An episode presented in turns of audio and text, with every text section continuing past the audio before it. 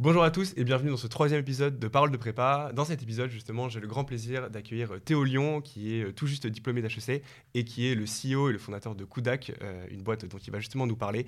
Et avec Théo, on a parlé de beaucoup, beaucoup de choses, de évidemment sa classe préparatoire, de ce qu'il en tire a posteriori et de tous ses projets un peu fous. Donc voilà, je vous laisse découvrir ma conversation avec Théo Lyon.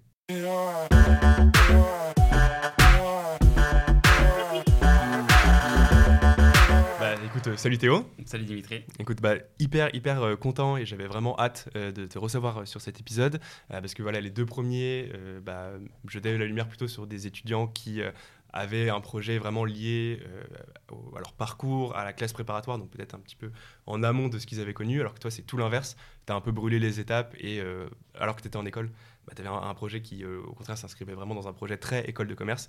Donc, euh, je pense que ce sera intéressant de voir un petit peu euh, l'écart entre ton profil et les deux autres. Et, ton profil est d'ailleurs non tout aussi intéressant. Donc, donc vraiment très, très heureux de, te recevoir et de te poser bah, toutes les questions que, que j'ai préparées. Peut-être d'abord en, préambule, pour ceux qui ne te connaissent pas, j'ai un, peu spoilé quelques éléments, mais est-ce que tu peux te présenter? Et avec plaisir. Écoute, bah, je suis très content aussi d'être là, parce que je suis major prépa depuis quelques temps. Même quand j'étais en prépa, je lisais beaucoup. Ça fait plaisir. Et je connaissais un petit peu Mehdi du coup d'avant. alors, du coup, moi, je m'appelle Théo. J'ai 24 ans et en gros j'ai fait un parcours assez classique du coup avec une prépa que j'ai faite à Grandchamp. Euh, prépa ECS à l'époque, du coup, c'était ça le nom. Et mhm. ensuite, j'ai eu HEC. J'étais pas forcément prévu pour HEC, mais euh, les concours sont bien passés, on pourra en discuter après. Euh, et donc, j'ai fait mes deux ans HEC en, du coup, en parcours classique au début. Ensuite, une année de césure qui arrive pour ceux qui connaissent un peu. C'est là où j'en ai profité du coup pour monter Kodak. J'en ai pris une deuxième d'année de césure parce que c'était un petit peu plus long. C'était pas le projet au démarrage de monter une boîte pendant l'année de césure, mais il se trouve que c'est venu un peu naturellement. Euh, et donc j'ai monté une boîte qui s'appelle Kudak et qui est une boîte de service. Euh, on est actuellement 35 et ce qu'on fait c'est qu'on aide les marques e-commerce à grossir. Euh, et donc notre client type, disons, c'est la marque e-commerce qui fait un petit peu plus d'un million de chiffre d'affaires annuel, entre 1 million et 20 millions. Mmh. Et, on les aide avec des canaux sociaux, donc Facebook Ads, Instagram Ads, etc.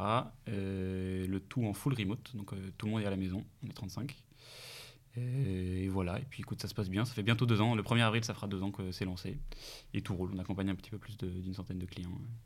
Et voilà, et du coup, j'ai une petite chaîne YouTube aussi. Euh. Une petite chaîne YouTube, oui, alors on, y reviendra aussi, mais tu as une, petite chaîne YouTube, une petite chaîne, une, un petit compte LinkedIn, on va dire, entre guillemets, enfin un petit compte 30 euh, 000 abonnés, euh, je crois, sur, sur LinkedIn. Tu en as aussi pas mal sur YouTube, pas mal sur TikTok. Et enfin, bref, tu as, évoqué déjà beaucoup de sujets, et justement, on va pouvoir tous les aborder. je vais procéder comme d'hab dans l'ordre chronologique, parce que sinon, on va pas s'en sortir, il y a beaucoup, beaucoup de choses à aborder. la première, pour moi, c'est peut-être avant ton parcours, avant, enfin, avant ton parcours, j'allais dire, tu vois, je centralise un peu, le, j'érige la classe prépa comme, comme un petit peu le, centre, mais, évidemment, il y, a beaucoup de choses après. Euh, avant ta classe prépa, du coup, bon, j'imagine que tu étais au lycée, à Versailles, c'est ça? Euh, parce que tu as, grandi à Versailles. Je l'ai même fait à Grandchamp, écoute, là où j'ai fait Ah oui, d'accord, tu es, resté dans ton alma mater. Euh, ok, d'accord. et bah, justement, de, de, ce que je comprends toi, c'est que tu es quand même quelqu'un qui a beaucoup brûlé les étapes, entre guillemets, es allé un petit peu plus vite, euh, en tout cas euh, dans, tes projets entrepreneuriaux que, la majorité des gens, parce que tu as, entrepris déjà en, école, tu as l'air d'être quelqu'un d'assez déterminé, de savoir ce que tu veux. Est-ce que c'était déjà le cas au lycée? Euh, Est-ce que tu savais ce que tu voulais faire et quel type d'étudiant tu étais? C'est une bonne question. Écoute, je pense que non, en vrai, j'ai pas commencé à brûler les étapes, entre guillemets, si on peut considérer ça. avant bah, les années de césure là, que j'ai fait à HEC. Donc j'ai un parcours vraiment très très classique, très normé, disons, tu vois, de, d'école où non, tu vois, j'étais pas un élève brillant. Même, parce qu'il y a un peu ce mythe là autour des, tu vois, des gens qui ont eu HEC, on se dit toujours, bah, c'était les gens, c'était les premiers. Ouais, ils avaient 18 de moyenne. Et alors en vrai, quand tu parles aux gens d'HEC, t'as pas que des premiers de classe, enfin pas des mm. gens qui ont eu des parcours euh, scolaires, académiques brillants, t'as plein de profils super, super bizarres. Enfin, bizarres, entre guillemets, tu vois, alors, mais donc euh, qui sont pas l'idée que tu t'en fais de l'extérieur. Et donc, ouais, moi, par contre, j'étais un profil très classique, tu vois, très normé, genre. Euh, j'étais pas excellent. Dans les hautes classes, j'étais dans un bon lycée, donc. ouais, franchement, c'est très bon aussi. C'est mon lycée, c'est meilleur maintenant que ça l'était à, l'époque, je crois que c'est un petit peu monté. Donc euh, c'était euh, un, lycée correct. Donc j'étais pas dingo. Et puis je suis parti vraiment euh, un petit peu comme tous les gens qui sont partis faire des prépas, enfin la majorité des gens, pas vraiment par, euh, par dépit, mais parce que c'était un petit peu la, la voie de moindre résistance. Quoi. Donc en gros, ce truc-là, tu dis, je prends pas trop trop de risques en partant en prépa. Je risque pas de me retrouver dans un truc euh, où je ne trouverai pas de travail derrière. Enfin bref, euh, poussé, poussé, par les parents. Quoi. Donc non, non j'ai pas du tout, du tout les staffs. C'était très classique. Je fais mes deux ans de prépa. Ça s'est très bien passé au concours, mais c'est peut-être le, peut le seul truc qui allait un petit peu plus vite, donc j'ai pas eu à cuber. Ouais, ok. mais non, non, très, très classique. Quoi. Et enfin, je veux dire, étais, du coup, enfin J'imagine quand tu crées un projet, tu as, forcément un peu une, envie d'autonomie. Euh, bah, c'est quand même ce que tu recherches, j'imagine, aujourd'hui. Euh, est-ce que c'était déjà quelque chose qui t'animait? Est-ce que tu avais un côté un peu, euh, bon, les cours, je suis ceux qui m'intéressent et je boycotte ceux qui m'intéressent pas? Ou vraiment, tu étais bien dans le système scolaire, très, très normé? Ouais, alors à partir de la prépa, ça a été un petit peu le cas. où, rapidement, j'avais une approche de la prépa qui était plus comprendre que en fait, le- l'enseignement qui est donné, il est un peu, il est général, enfin, il est général entre guillemets parce qu'il est pour une classe de disons 40 personnes et qu'il va à la vitesse euh, de, de la norme, de la moyenne. Donc en Mhm. fait, rapidement, tu essaies de faire un peu tes arbitrages en mode, euh, ouais, je vais pas à cours d'anglais parce que euh, je suis bon en anglais, je vais travailler mes maths parce que je suis une, je suis une tanche, tu vois. Euh, et donc du coup, t'é- t'é- t'équilibres tes trucs. Et euh, donc en gros, ensuite. attends, je très bien dans ta question parce que je me suis un Non, peu égaré. c'est- Sur- justement, sur tu la réponds bien. Non, je te disais juste, voilà, est-ce que le côté normé te convenait, mais même avant la prépa, d'ailleurs, même au lycée, est-ce que tu vois, tu avais un peu cette tendance Ouais. presque Ah oui, rebelle, entre guillemets, Je, je- je voulais revenir sur un petit peu sur l'entrepreneuriat. Non, non, mais en fait, j'avais un petit peu ce, ce truc de j'ai envie de monter une boîte, mais un petit peu comme tu sais, un enfant te dit genre euh, j'ai envie d'être pompier quoi, et plus tard. Ouais. Euh, C'était déjà un peu dans ta tête, Ouais, mais euh, c'était une vague idée. Ouais, un mais peu, ça, en, euh, en vérité, on te rend compte que c'est dans la tête de plein de gens quand tu leur demandes tu veux faire quoi à terme, bah, j'ai envie d'être mon propre patron, des trucs un petit peu que tu as romantisé le truc, tu vois, romantisé le truc. Donc euh, ouais, c'était ça, mais c'était- c'était pas très concret. Ça, ça n'est venu que euh, pendant les années de césure. Où, il- ma première année de césure, en fait, de- d'HEC, je l'ai faite vraiment euh, dans des stages classiques, tu vois. Et il y a un stage qui s'est très mal passé et qui a été un petit peu le- la souffrance un peu fondatrice, tu vois. Ouais, d'accord. Donc finalement, c'est plus ça que euh, déjà, tu étais un mec un peu atypique euh, qui euh, avait Non, déjà un milliard de projets, euh, qui construisait des trucs dans son garage. ou- ou Non, non, ça, je, je les admire beaucoup ces profils-là, mais Ok, d'accord. C'était, on va dire un peu plus sur le tard. Ok. Donc du coup, bah, pour reprendre, donc tu choisis de faire une classe prépa parce que tu es bon élève et parce que, parce que tout simplement c'est un peu la voie royale et que tu entre guillemets tu prends pas de risques. Quand tu arrives en prépa, est-ce qu'il y a un écart entre l'image que tu te faisais de la prépa euh, et finalement tes impressions sur les premiers jours, les premières semaines Ouais, il y en a. Il y, a un- y a un a priori, enfin, une analyse de la situation qui est un petit peu biaisée parce que toujours quand je regarde ma prépa, en fait, euh, tu peux mettre les gens dans deux catégories en fait après la prépa. Ouais. T'as les gens qui ont réussi, les gens, enfin les gens qui sont satisfaits, les gens qui sont pas satisfaits, disons, de ce qu'ils ont eu au concours. Oui, parce que c'est très relatif. hein, Et voilà, c'est exactement, c'est Ouais. ce que tu as visé. Mm. Et en fait, ça fausse totalement l'analyse souvent que tu vas faire de ta prépa avant. Donc moi, j'ai le souvenir quand je suis arrivé en prépa d'avoir pris très cher au démarrage où j'étais pas très bon. Euh, mais un peu comme tout le monde, c'est pas très spécial. Tout le monde est un peu surpris par le rythme de travail au début. Mais c'était loin d'être la souffrance qu'on m'avait décrite. C'était vraiment le truc où, comme tout a beaucoup de sens, euh, c'est-à-dire que tu travailles pour un seul truc, c'est ton échéance à la fin, à la fin des deux ans. Euh, j'ai pas trouvé le truc pénible euh, dans le sens où j'ai vécu des trucs beaucoup plus pénibles où je travaillais beaucoup moins après. C'est typiquement cette expérience de stage. Ouais, je travaillais beaucoup moins, mais ça avait pas de sens en fait. Quand, quand les trucs, tu sais pas Ouais, tu chaque, minute te paraissait une heure, quoi. Et voilà, exactement, Ouais. c'est ça. C'est Mm. c'est terrible. Alors qu'en prépa, mine de rien, t'es en train de. T'as un vrai challenge. Et les gens qui aiment bien ça, tu vois, ils, bah, ils essaient de s'organiser. Tu vas trouver un petit peu des edges là où tu peux. J'ai pris plaisir au truc. Et du coup, je m'en souviens de la prépa. euh, comme un truc moins pénible que ce qu'on m'avait décrit et comme un truc où je, je regrette pas du tout d'avoir fait. J'ai même l'impression que maintenant, en entrepreneuriat, le fait d'avoir monté du coup une startup derrière, te donne quand même un petit avantage comparatif si tu sais l'utiliser dans les, dans les Ouais. bonnes façons pour en Ouais, parler. justement, ouais, c'est ultra intéressant comme sujet. Ouais, on, peu- on en reparlera, on en reparlera effectivement. euh, euh, mais euh, donc du coup, ok, pour reprendre, donc euh, bon, tu, tu sens que le rythme s'intensifie, mais euh, mais globalement ça va. Euh, comment ça se passe aussi à Grandchamp Est-ce que tu as vu une vraie différence dans le dans l'état d'esprit et dans l'atmosphère de la classe entre le lycée et la prépa? Ouais, c'est le truc dont tu te rends pas forcément compte quand tu es dans ta prépa, mais quand tu arrives en école, tu te rends compte après quand les gens te racontent tes expériences de prépa, ou alors pendant que tu es dans la prépa et que tu parles avec d'autres gens qui sont à côté. Euh, c'est l'ambiance, du moins au moment où j'y étais, du coup, moi j'ai passé mon concours en 2016.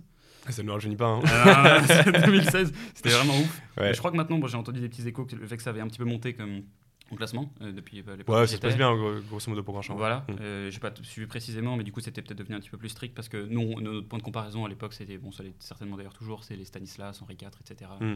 euh, Louis le Grand, qui, qui étaient des pré- un petit, prépas un petit peu plus stricts, disons compétitifs dans la façon dont on les décrivait, même si j'ai pas eu des retours euh, si drastiques que ça par les gens que j'ai rencontrés ensuite en école. Ouais. Donc non, non, la- l'atmosphère était vraiment super en, en prépa parce qu'il y avait un phénomène assez cool, c'était que la compétition était jamais tournée vers l'intérieur, mais toujours vers l'extérieur. Donc euh, t'é- t'étais pas en train de te tirer dessus euh, entre les autres. Ça, c'est vraiment le truc qui fait une énorme différence sur les deux ans que tu passes. Et donc à l'époque, c'était super. Mais moi, j'ai eu une super expérience en prépa. Quoi. Et euh, au niveau de ta, ta progression, tu, tu disais que tu n'étais pas spécialement entre guillemets destiné à HEC, genre tu n'étais pas le mec qui majorait absolument tous les DS. Est-ce que tu avais des points forts, des points faibles? Est-ce que tu étais plutôt homogène? Et comment s'est passée ta courbe de progression? Est-ce que c'était un peu chaotique ou vraiment très progressif? Tu sens que tu es monté en puissance au cours des deux années? Ouais, bah alors co- comme à peu près tout le monde au démarrage, je me suis fait poutrer sur les premiers. euh, Ouais, pour ça, tu vois, tu Le un- petit 5 en mode qui fait Voilà, plaisir, voilà, ouais, où- où ok. tu comprends un petit peu quels, sont les niveaux d'exigence? Je suis mauvais, mais je pense, je me demande limite si c'est pas fait exprès d'ailleurs, en fait, qui te fit un truc hyper dur au démarrage pour te dire, ok, voici la marge de progression, Ouais. et en fait, voici d'où tu pars. Mais c'est- ça peut être un peu violent parce qu'à Grandchamp, bon, c'est- effectivement, Grandchamp, c'est pas le groupe des Henri IV, Louis le Grand, etc. Mais tu as quand même grosso modo plutôt des très bons élèves quand même, hein, des mecs qui avaient 15-16 de moyenne facile euh, au lycée. Et qui, ont, qui sont habitués, enfin je veux dire, euh, voir un seul chiffre et pas deux chiffres déjà dans leur, dans leur note sur tout 20, drôle, ouais. t'es là, ah ouais, ok, t'es vexé quoi, tu Ouais. vois. c'est- Mais c'est bien parce que du coup, ça te fait partir un peu tout le monde. Déjà, ça te fait rabaisser. Tu, tu vas crever les égos dès le début. Tu te dis, ok, bah, t'es là pour charbonner. Euh, et donc, au niveau de la progression, j'avais pas de point fort. Euh, Enfin, je- j'avais beaucoup de points faibles. J'avais un point fort qui était l'anglais, le fait d'avoir fait les sections bilingues et tout le bordel avant. Donc, euh, ça me permettait de me libérer un petit peu de temps sur ces trucs-là.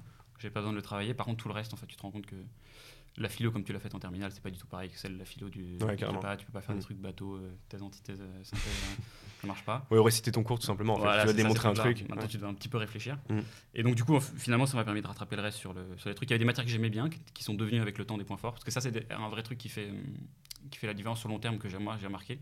C'est que hum, quand tu arrives à trouver une petite partie, disons, d'une matière où tu prends un petit peu plus de plaisir que sur le reste, euh, tu- tu- ça peut vraiment, sur deux ans, parce qu'à l'échelle de deux ans, tu vois, c'est euh, 365 jours x 2 en termes de travail. Euh, si chaque jour, tu arrives à être un petit, un petit pourcent meilleur à la fin de l'année, tu vois, ça fait vraiment des trucs de ouf. Ouais. Euh, le calcul d'ailleurs sur un an, c'est genre si tu fais 1% meilleur par jour, ça fait genre 3000 Je, je l'ai vu sur ton LinkedIn, c'est ça 80% je crois, un truc Ouais, c'est ça. ça. ouais. Donc ça fait 38 fois meilleur, donc ça c'est lourd. Donc vraiment essayer de trouver des petits trucs que t'aimes bien, tu vois, genre, euh, je sais pas, des thèmes, des, chapitres en histoire que tu kiffes ou des trucs comme ça où tu vas aller lire des trucs que tu aimes bien. Et donc cette courbe de progression en fait, elle a été vraiment assez ouf. Et il y a eu, elle est pas linéaire par contre, c'est ça les trucs qui sont un peu euh, compliqués à comprendre avant que tu sois dedans. Euh, moi je l'ai pas vécu de façon linéaire du tout la progression euh, de mes notes. J'ai eu un gros gros déclic pendant la période de révision des concours Hmm. où j'ai l'impression d'avoir compris les maths en fait, tous les trucs que j'avais. Ouais, tu prends, j'avais tu appris. comprends enfin la big picture. J'ai réussi euh, à organiser ouais, les ouais. trucs et j'ai fait ah Oh, putain ça c'est lié à ça. j'ai enfin compris comment ra- raisonner sur un sujet, et donc j'avais que des notes de merde en maths et j'ai eu des bonnes notes au cours du coup parce que, en fait, à force de faire des annales, j'avais pris le truc à l'envers par moi. Tu vois, j'avais commencé Mm. par faire, les, je me suis dit, je suis dans une bonne prépa, je vais faire les annales d'HEC, ESCP et SEC Ouais. jusqu'en mars. euh, je comprenais rien, je- j'arrivais à rien faire. Et après, je me suis dit, bon, ok, je vais faire tranquille les EDEC, les EM et tout, je vais les maîtriser. Quand je les ai maîtrisés, celle-là, ensuite, je suis passé sur les trucs un peu plus durs. Et en fait, tout ça m'a permis de réorganiser tous les trucs. Et donc, j'essaie un peu de brûler les étapes, qui n'est pas un conseil que je recommande vraiment. Ouais, c'est vrai. Mais nous, justement, on recommande plutôt l'inverse difficulté. major prépa de commencer par les EDEG, bien en plus qui sont voilà, des c'est- trucs hyper euh, cadrés, structurés, et après tu commences à te frotter aux HEC. Et, et je suis convaincu que c'est la meilleure méthode en vrai, hein, pour le coup. Donc, euh, ouais, la- et, euh, voilà, donc vraiment, un- un- tu vois, une progression vitesse comme ça, ça descend, ça monte. Et tu- à l'échelle de la journée, c'est assez compliqué de se rendre compte que tu progresses. Ouais, c'est important aussi de regarder les trucs que tu faisais avant. Et, euh, et le gros pic euh, dans les révisions. Ouais, au moment vraiment de, des, révisions. Ouais. Et euh, euh, quelle approche tu avais Est-ce que c'était plutôt, ok, je veux absolument HEC, je sais pas trop pourquoi, mais je veux HEC parce que c'est la meilleure école, parce que ça correspond à mon projet Au contraire, tu étais, bah, c'est super intéressant ce que je fais, on verra bien ce qu'il arrive. Enfin, Est-ce que HEC était vraiment un phare dans la nuit pour toi dans la prépa ou, euh, Non, bah, en fait, tu as deux choses que tu compares euh, quand, quand tu fais ces objectifs, le- souvent en prépa, c'est que tu as ton ambition personnelle, donc tu as des gens qui arrivent, ils veulent acheter, c'est tout, c'était pas mon cas. Ouais. Et, euh, et la réalité du concours, et enfin de ta, place dans la concours blanc, disons, tu vois, Mm. donc de, de ta place dans la classe et un peu ce que tu sais que ta prépa fait comme, comme, comme résultat ouais. comme intégration, tu vois, derrière. Donc, euh, moi, rapidement, le truc là, sur l'ambition, je me disais, si j'ai une parisienne, c'est cool, c'est vraiment lourd. J'ai un peu dans cette vision comme ça. Je voulais beaucoup le SCP. Euh, et le résultat du feedback du concours, euh, des concours blancs, me disait que ça serait un bon challenge d'avoir une parisienne. C'est-à-dire que je me voyais plutôt, j'étais entre. euh, Ouais, tu disais, je vais avoir entre. EDEC et. euh, J'ai fait une bonne perf, j'ai le SCP. tu vois. Ok. Euh, et donc, pour te dire, moi, j'avais, enfin, je m'étais quand même mis un truc à HEC sur mon bureau, tu vois, genre en mode avec une petite photo, avec comme Ouais. ça, des, lourd. Ouais, ouais, donc t'avais un peu ce. Ouais, après le premier concours blanc, je l'ai changé, j'ai mis les secs, tu vois. Mais c'est c'est une vraie histoire, c'est C'est vrai. énorme comme C'est anecdote. vrai, c'est vrai. Ouais, ok. Parce que c'est- c'était, tu vois, faut, faut essayer de caler le truc euh, pour que ce soit Ouais, mais au réalisable. final, entre HEC et les SEC, enfin, sur la barre des écrits, il n'y a pas une différence énorme. hein. ouais, ouais, mais c'était, c'était, je sais pas, c'était dans la tête, je me disais c'était tellement impossible en fait, parce qu'il y a Optipus, euh, il y avait ces. Ouais, c'est le must du must. T'as l'aura, tu vois, ouais. quand t'es en prépa, tu Ouais. connais pas, t'as l'impression que c'est un truc de, ouf, tu vois. Dis, Mm. les HEC, ils, vont en hélicoptère à l'école, tu vas leur laisser tomber. Moi, moi, c'est je, je rigole pas, hein, j'étais vraiment, je me disais, ma vie, elle est tracée, tu vois, quand t'es HEC, c'est bon. Ouais, ouais. Alors qu'ils vont en voiture à jouer en Joseph. Ouais, voilà, c'est ça. Et euh, quand ils ont une voiture, tu vois, sinon c'est, une demie de transport. Sinon, les c'est ouais. Et donc, non, non, du coup, tu vois, sur. euh, c'était, ouais, si j'avais une parisienne, j'étais content, quoi. Ok, d'accord. Et euh, ok, donc c'est un peu le feedback que tu avais. Et donc, du coup, quand étais, tu disais, tu as eu un peu ce déclic au moment des, des révisions des concours. Là, est-ce que c'était le même mindset euh, Ou est-ce que tu es arrivé en mode, bon, bah, de toute façon, j'ai fait mes, mes deux années de prépa à peu près correctement, à peu près sérieusement, advienne que pourra Enfin, c'était quoi ton mindset juste avant le début des concours Bah, alors j'avais le mindset de me dire, c'est peut-être un truc un peu bizarre, mais c'est pas grave si je refais une année. Je suis vraiment arrivé Ah comme ça en me disant, Avant le, pour le premier jour j'ai encore une autre chance, donc je vais y aller tout pépouse. Et j'étais quand même super stressé, mais euh, j'étais pas stressé dans Tu les as passés où d'ailleurs, les, les concours Je les ai passés à Hoche, à Versailles. Ouais. Donc euh, dans les grosses salles, là, les trucs bien stressants. Qu'on a tous passés, hein, de toute façon. Ouais, moi, c'était Ginette, euh, c'était pas Ouais, beaucoup Ginette, plus. c'est des euh, grandes salles aussi, je crois, non? Ouais, c'est assez impressionnant, Ginette. Ouais, bien sûr. Ouais, Ginette, ça, ça a de la gueule, quoi. Et. euh, Ouais, donc du coup, sur. euh, de quoi est-ce qu'on parlait j'ai perdu la Ton état d'esprit juste avant le. Ouais, non, juste ça n'a pas changé, ça n'a pas changé. Ouais. J'étais toujours dans les mêmes ambitions. Je me dis si j'ai le SCP c'est cool. Et en plus, surtout, tu te rends pas compte, euh, comme tu es noté en comparatif, de toute façon, sur les, la majorité des épreuves de maths, etc. Ouais. Tu te rends pas compte si tu enfin, si es bon ou pas, tu sais si tu es fier de toi ou pas. Je l'étais relativement moyennement, tu vois. Et, mais tu sais pas si ça va donner euh, SCP, SEC, HEC. Donc, euh. Ouais, bien sûr. Oui, c'est ça. Et puis en fait, euh, une, une même épreuve, même rien qu'une une épreuve de maths, c'est très parlant. Euh, parfois, le 20, il est à 50% du sujet, Voilà, parfois, il est c'est à ça. 70%. Tu sais pas où ils vont placer. Exactement, et c'est très difficile d'estimer. Déjà, c'est dur d'estimer ta performance, mais alors estimer à quel point c'était dur pour les autres, enfin, tu, tu commences à rentrer dans des Ouais, calculs. Et euh, puis tu te manges des intox aussi. Moi, je l'ai passé à Hoche avec pas mal de gens de Ginette. D'ailleurs, un mec avec qui je suis pote qui est HEC. Ouais. Et avec deux Ginettes qui étaient dans deux coins de la salle. Et à la fin, c'était la première épreuve, c'était l'EM de maths. Il, se- s'appelle comme ça, il fait Hé, je sais plus ce que c'était son prénom. Il fait Je l'ai défoncé. Tu vois Moi, j'avais j'ai une vieille note à ce truc-là. Et ça, c'était une grosse intox qui font. bah, c'était un mec. Ouais, c'était pour rire. J'ai appris c'était pour rire. Mais, euh, mais du coup, ça m'avait un petit peu euh, fait rire. Quoi. Ok, d'accord. Ouais, c'est sûr. Oui, c'est le contexte un peu de à Hoche où effectivement tu as toutes les. Enfin, c'est incroyable hein, à Versailles, dans quelques euh, kilomètres carrés, tu as une concentration Ouais, de prépa euh, de malades euh, assez dingue, ouais, effectivement. Euh, ok, donc, euh, donc voilà, ça c'est pour les concours. Donc les résultats d'admissibilité arrivent.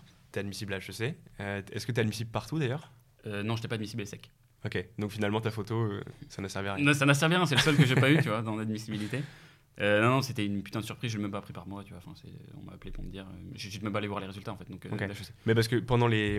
Enfin, du coup, la, la période qui précède les résultats d'admissibilité, tu as préparé les parisiennes quand même, sérieusement Non, ou- non, non, pas du tout. Non, non, non. Enfin, j'ai préparé les parisiennes, donc entretien de personnalité, etc. Mais j'ai pas touché de culture générale, de, De maths et tout euh, de géopo. euh, non, ouais. peu. Ah, un peu de maths, parce que le CP, je me disais quand même peut-être que ça, Ouais, peut, ça ok. peut le faire. Donc c'était une vraie surprise d'être. Ah, euh, c'était une putain de surprise, je me souviens encore. euh, Ok. Et t'étais euh, t'étais dans le top 4. À l'époque, c'était 380 ou 400 380 encore 380. Ouais, c'est ça. Mais euh, ouais, bon, c'était aux admissibilités, c'était quoi, c'est 7 800, 700 C'était 700, un peu moins de 700, ouais. Exactement à cette époque-là, ouais.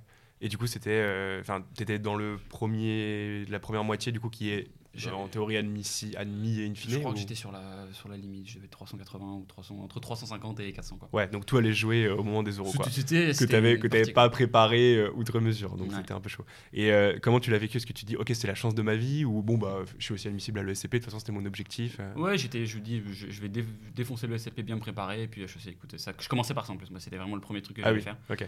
Donc, d'ailleurs, me j'ai rarement été aussi stressé sur trois jours que, que sur ce truc-là, parce que quand t'as rien préparé, t'es là un peu train d'essayer de te, te débrouiller comme tu peux. Mais du coup, Ouais. ce qui fait que paradoxalement, j'étais très très stressé, mais j'ai pas beaucoup de pression euh, d'attente de résultats. C'est-à-dire, si je l'avais pas, ça n'aurait pas été une surprise de pas Ok. l'avoir. Ouais, d'accord. Donc, ça a dû jouer euh, un petit petite différence qui a fait que je m'en suis sorti. euh. Et comment T'avais avais déjà été à HEC avant? Parce que je sais qu'à Versailles, souvent. Ouais, j'étais allé voir les, j'étais allé voir, les euros, euh, Ouais, ça, fait- ça, ça fait un peu le truc grandiose en mode et tu comprends pas, tu vois les gens qui se font cuisiner sur des sujets. euh, Ouais, et là, c'était toi à leur place, ouais.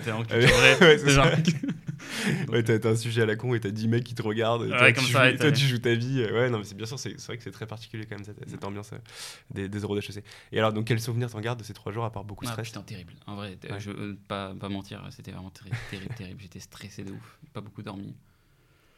12 euros par jour, euh, du coup, t'en as 6 au total à passer. Je, je, bon, surtout, ça n'a pas dû changer ça par contre. Ouais, c'est toujours pareil. Euh, ouais, non, vraiment très très mauvais souvenir. De, de beaucoup de stress et pff, je- ouais, t'as certainement des gens qui l'ont mieux vécu que moi. Et moi, c'était vraiment, j'avais Ouais. peur de, de me faire. euh, Parce qu'en plus, t'as du public et tout, j'avais peur de me faire humilier quoi. Ouais, c'est ça, trouve, ouais, en vrai, le- la peur de se ridiculiser. Et puis, ouais, les, les ils sont pas connus pour leur bienveillance. euh, Voilà. euh, ok. Et euh, et je sais pas si, enfin, sans revenir sur toutes les épreuves, est-ce qu'il y en a une en particulier qui t'a un peu plus marqué Un sujet un peu what the fuck en, en culture générale ou un triptyque un peu hard? Je me souviens de mon sujet de culture G, c'était ne s'étonner de rien. Ouais. Euh, qui était finalement en fait pas si, si difficile que ça quand, tu comprends un petit peu le sens. J'avais eu la chance de lire une phrase qui était genre un étonnement qui dure, ça devient de l'admiration, et donc j'ai fait toute ma, toute ma disserte sur ce truc-là. C'est les gens ils étaient oh putain Ouais. lourd et tout, genre, et coup je m'en suis sorti avec un vieux 13 ou un truc comme ça, tu vois. Enfin, Mais ce qui est d'ailleurs un- ce qui est- ce qui est très très bien. hein. Ouais, c'est pas un vieux 13. en Ouais, c'est pas un vieux 13 du tu vois, c'est lourd. Euh, non, écoute, moi j'ai fait, fait à peu près moyen surtout. J'ai dû avoir entre 11 et 14 pour les meilleurs, tu vois, de- partout. Même en anglais et tout, j'étais fort. J'ai pas eu beaucoup plus. euh, Je crois que j'ai mieux en espagnol qu'en anglais, en anglais d'ailleurs. D'accord, ouais, donc t'as des notes assez cohérentes Non, par rapport à ton Il niveau. n'y a pas euh, de, trucs euh, par-dessus par -dessus tout. quoi. J'ai pas eu beaucoup de chance, j'ai pas eu des sujets faciles, des sujets durs. J'ai eu un truc. euh, Ouais, donc normal. tu, tu dois- Je un- m'en plutôt un mauvais souvenir, un mauvais moment à passer, C'était un mauvais moment et je m'en Ouais. rappelle encore aujourd'hui comme un mauvais moment. Ça, ça, Ok. pour le coup, le- Ok. l'après l'a pas changé. mais qui finalement a porté ses fruits, c'est ça, puisque donc tu apprends que tu es admis à HEC. Donc finalement, t'es- ouais, tu finis euh, bon, quoi, euh, 200, 300, un truc comme ça. Non, non, écoute, je finis euh, 110, je crois. En fait. Ah ouais, donc t'as vachement Donc, monté en fait. euh, Ouais, mais juste en fait, alors, rien que avoir 12 ou 13 aux écrits, euh, moi j'avais Ah oui, mais c'est ça. énorme, bien sûr, je pensais que t'avais des notes Enfin, plus au- faibles ouais, en, hein. oral, en oral, tu vois, bah, je crois que j'avais 14 et demi en fait aux, aux écrits. Ouais. Ce qui, met- ce qui me mettait peut-être 350, ou un truc- bah, tu vois. Ouais, t'es un peu, t'es pas mal au-dessus de la barre. Enfin, la barre est à 14, 14 8, Ouais. euh, 14 10 à un un moment truc donné. comme ouais. ça. Mm. Et, et, donc, du coup, le fait d'avoir 12-13 R, non, j'ai ouais, été 113, je crois, un truc comme ça. Ou un truc, Ok, ah ouais, donc t'es okay, es bien remonté, t'étais étais assez confortable. Et t'avais pas forcément cette impression que t'avais défoncé les euros, quoi non, je savais que j'avais pas foiré, tu vois. J'avais pas fait de grosses foirades, c'était mon objectif, juste limite la casse. D'ailleurs, ça devrait un petit peu l'être pour tous les gens qui sont dans cette, dans cette zone-là, tu vois, en mode va pas tenter des trucs, tu vois. J'étais pas, pas là pour tenter des trucs. Et donc, ouais. Ok, d'accord. Et, euh, et, donc, tu as admis HEC. Et qu'est-ce que tu ressens à ce moment-là? Enfin, Tu t'y attendais pas? Est-ce que tu te dis, ouais, je, suis l'escroc du siècle, j'ai fait le casse du siècle Ou au contraire, c'est l'aboutissement de deux ans de prépa? Ça dépend de la façon dont je l'ai vécu. Moi, c'était un, Tu, regardes ton, ton téléphone, tu as juste marqué hop, admis comme ça. Donc, ça n'a pas énormément de sens. Il y a putain trop lourd, tu as travaillé pendant deux ans pour ça. Mais après, tu le réalises avec les, les autres gens, tu vois, ta famille, quand tu les appelles. Ouais. J'ai tout le monde qui a pleuré, tu vois. parce que c'était pas prévu, tu vois. Euh, et pour, pour les parents, c'est quand même le truc en mode putain, c'est bon, le fils ça c'est bon, c'est réglé, il va pas, il va pas dormir dehors. Ouais, mais c'était, je sais pas si, si tu l'avais vu, on avait fait un live euh, cet été avec un, gars qui s'appelle Tristan, on a fait une vidéo. Ouais, ouais mais j'ai trop kiffé la vidéo. Elle ouais, ouais, elle, est, ouais, elle, a, elle, a, vachement bien marché. Et à un moment, je sais plus si on l'a mis dans la vidéo ou pas, mais à un moment, il, appelle sa mère en direct, hein, mm. genre en mode Skyrock, euh, tu vois, et il lui dit Maman, je suis admissible à HEC, devant 400 personnes qui le regardent en live. Et sa mère, c'est pas vrai. Alors, un peu, euh, mm. la libération, ça y est, quoi. mon fils va faire quelque chose de C'est l'entourage en fait qui fait comprendre un petit peu la valeur du truc. Donc, euh. mais par contre, ça pour le coup, j'en garde un des meilleurs souvenirs de genre de joie pure, tu vois. Le fait d'avoir travaillé, d'avoir le truc pour lequel tu as bossé. Et justement, bah, euh, donc là, on a, on a, passé sur la partie prépa un peu vite, mais justement, ce serait intéressant pour moi d'y revenir parce que je pense que ça fait aussi un peu écho par rapport à, ton parcours. Enfin, pas forcément d'ailleurs, mais, mm. mais quelque part, j'ai envie de savoir un peu ce que tu en as tiré. mais du coup, si on, si on déroule le fil encore, donc tu arrives à, à, jouer en Josas, du coup, sur le campus. Euh, est-ce que là aussi, il y a un écart entre ce que tu avais potentiellement fantasmé d'HEC et la, et la réalité, on va dire, euh, de la L3 HEC non, les premiers, les premiers instants, les premières semaines et tout sont souvent à la hauteur de, de ce à quoi tu t'attendais. Nous, on a été la seule euh, année, malheureusement, où il n'y a pas eu de cérémonie d'ouverture. Ouais, Ils l'ont annulé, ils l'ont mise l'année d'après. Elle était là l'année d'avant, donc ils l'ont pas faite. Je sais pas pourquoi.